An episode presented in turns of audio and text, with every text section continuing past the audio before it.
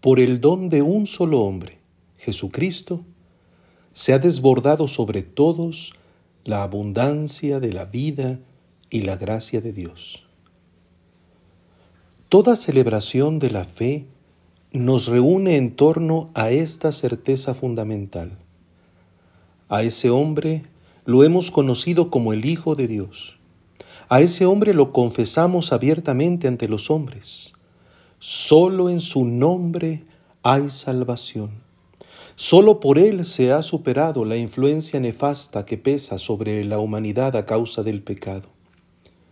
Esta influencia la concentramos en Adán, no solo como padre de la humanidad, sino también como inicio del camino de distorsión y pecado que ha conocido la historia. Pero también reconocemos la secuencia de desórdenes y transgresiones que se han ido sumando y multiplicando a lo largo de nuestro devenir, y en la que debemos reconocer nuestras propias caídas. Pero el realismo del pecado no nos lleva a la desesperación. El Señor conoce los temores que brotan en nuestro corazón y ante las amenazas y traiciones, ante los fracasos y calamidades, parecería que nuestro destino es la disolución y el caos, pero Él nos consuela, primero en un doble nivel. No teman a los hombres, sobre todo por la presión que a veces experimenta ante el qué pueden decir. Por eso advierte a quienes desean vivir en la plena libertad, no hay nada oculto que no llegue a descubrirse, no hay nada secreto que no llegue a saberse. Pero más allá del miedo a la difamación y a la vergüenza pública, está el miedo que hemos de tener al pecado mismo. Teman más bien a quien puede arrojar al lugar del castigo el alma y el cuerpo. El castigo no es sino la consecuencia de asumir el desorden del pecado como norma de conducta. Pero aún ante esta advertencia, que sí debe mantenernos alerta ante la fuerza corrosiva del mal, el Evangelio añade las frases más consoladoras. No tengan miedo, porque ustedes valen mucho más que todos los pájaros del mundo. Si contemplando la naturaleza descubrimos la bondad del Padre del Cielo, la certeza fundamental radica en la confianza en su amor, que no deja de proveer lo que en verdad necesitamos para nuestra plenitud. Aparece entonces el reconocimiento de Jesucristo. Y aquí está el supremo consuelo. A quien me reconozca delante de los hombres, yo también lo reconoceré ante mi Padre que está en los cielos un reconocimiento equivalente a la profesión de fe.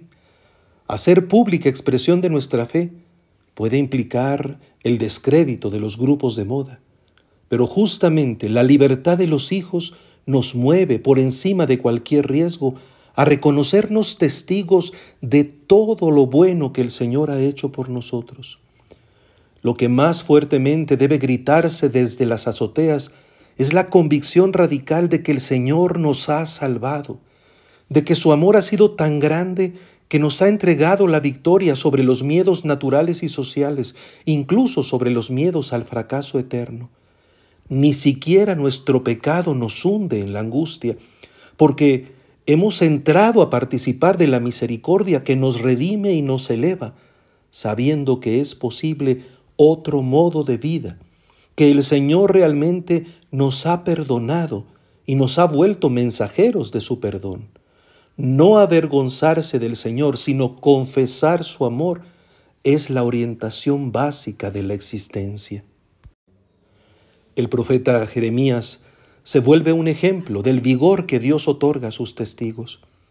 Él mismo conoce la persecución y la incomprensión de sus hermanos, convertido en un cuchicheo maligno, llegando a identificarlo por su fidelidad a la encomienda que Dios le había hecho como el profeta del terror. Incluso sus amigos terminaron por tomar distancia de él y procurar su aniquilación. Más allá del miedo que tal desprecio podría generarle, el profeta confía en quien lo llamó.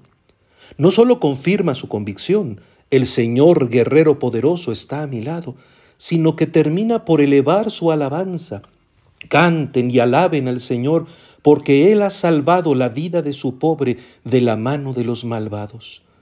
Su figura se ha entendido como anuncio de lo que el mismo Jesús habría de vivir hasta su muerte en la cruz, pero también se extiende como prototipo de todo aquel que por permanecer fiel al Señor ha de atravesar las más duras penurias en el nombre de Dios. El pecado es terrible, pero es infinitamente superior la misericordia de Dios. La persecución espanta, pero es mucho mayor la confianza que podemos tener en el Señor. En las diversas luchas de la vida, la opción sincera por el bien divino nos garantiza el triunfo final, aunque no nos exime de atravesar el sufrimiento y las circunstancias duras de la vida. Perseverar en el testimonio es un horizonte que nos entusiasma y alegra. Suplicamos de Dios la gracia de mantenernos como testigos de su amor.